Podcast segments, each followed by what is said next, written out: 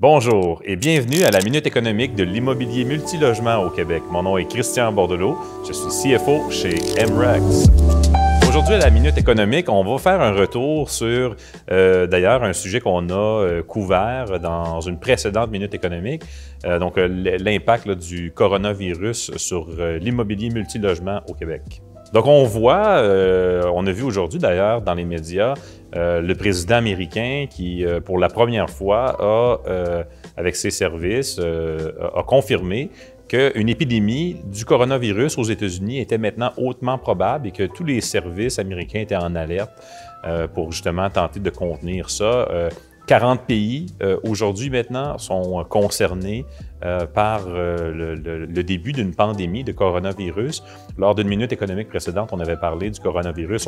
bon, à ce moment-là, on était uniquement en Chine. on avait parlé de l'impact que cela pourrait avoir sur l'économie mondiale et par effet de percolation ensuite sur euh, cette vitalité euh, et ensuite, bon, évidemment, les taux d'intérêt, ainsi de suite, jusqu'aux conditions euh, de prêt. Et donc, évidemment, ça a un impact à ce moment-là sur le marché locatif. On était dans une perspective assez, disons-le, théorique, hypothétique, parce qu'à ce moment-là, l'OMS était très rassurante au fait que les autorités chinoises étaient capables de, avec toutes les mesures qui avaient été mises en place, de bien contenir le risque d'épidémie. mais là, avec 40 pays aujourd'hui, et hier, pour la première fois, on a dépassé le nombre de cas à l'extérieur de la Chine et ces cas-là augmentent plus rapidement que les cas en Chine. Donc, on est vraiment là, au niveau de la définition maintenant dans une pandémie euh, qui a des répercussions très importantes au niveau de l'économie déjà. Euh, on avait des reportages à l'effet que euh, plusieurs commerces chinois sont à quelques jours de la faillite. Euh, donc, euh, il y aura des interventions gouvernementales qui seront nécessaires euh, pour éviter ça. Et dans quelle mesure ça va être fait et comment ça va être fait, ça reste évidemment des, questionnements. Mais déjà, on parle de trillions de dollars d'impact économique.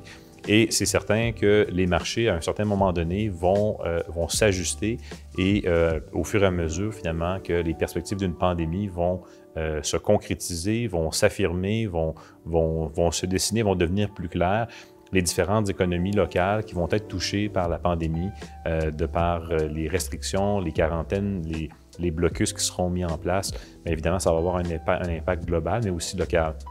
Donc, on continue de suivre euh, ce dossier-là avec attention et je pense que euh, maintenant que c'est une, pandémie avérée, on va le suivre aussi dans nos minutes économiques. On va revenir sur ça régulièrement, euh, prendre quelques minutes pour suivre le dossier. Actuellement, il n'y a pas encore au Canada d'impact sur, les, sur les taux, donc on n'est pas encore proche d'avoir un impact.